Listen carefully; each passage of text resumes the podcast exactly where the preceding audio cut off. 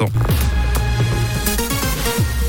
Et à 7h, c'est l'actu avec Tom. Bonjour Tom. Bonjour Camille, bonjour à tous. Le procès des six policiers lausannois dans l'affaire Mike s'est clôturé jeudi dernier par un acquittement, un verdict qui n'a pas donné satisfaction à tout le monde. Le palais de justice a été vandalisé ce week-end à Montbenon. La porte d'entrée a été aspergée de peinture blanche. Des inscriptions RIP et Mike ont été taguées en rouge au bas des escaliers. L'ordre judiciaire vaudois a déposé une plainte. Les conséquences des violents feux de forêt au Canada sur l'Europe, un nuage de près de 600 000 km chargé de fumée des incendies va survoler la Suisse à partir d'aujourd'hui. L'impact sur la santé devrait être minime, voire inexistant, rassure le service de l'air du canton de Genève dans le journal Le Courrier ce matin. Jeudi soir, le ciel devrait être un peu opaque avec un soleil rouge au coucher. Le phénomène devrait se dissiper vendredi. Le trafic ferroviaire sera largement perturbé entre Lausanne et Fribourg à partir du mois d'août en cause le remplacement intégral d'une voie entre Puydou et Palaisieux. Durant ce chantier, une seule voie sera disponible pour le trafic ferroviaire.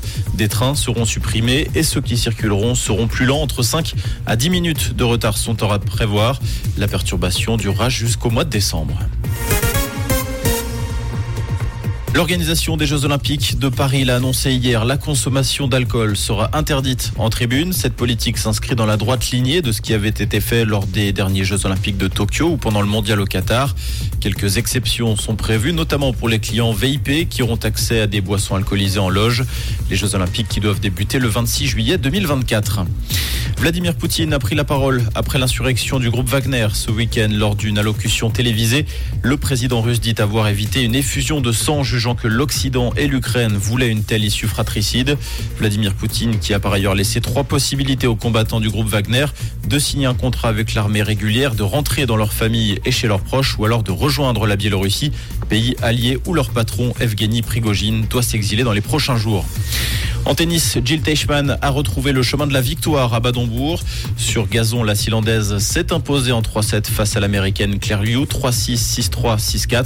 La tâche s'annonce difficile lors de ce huitième de finale. Jill Teichmann qui affrontera la numéro 1 mondiale, Igas Viantec, ce sera ce jeudi. Comprendre ce qui se passe en Suisse romande et dans le monde, c'est aussi sur Rouge. Rouge et pour ce mardi, un temps dans l'ensemble dégagé et ensoleillé sous un ciel parcouru de voiles nuageux.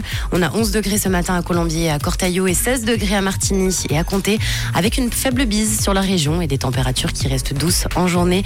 Une très belle journée et bonne route à l'écoute de Rouge.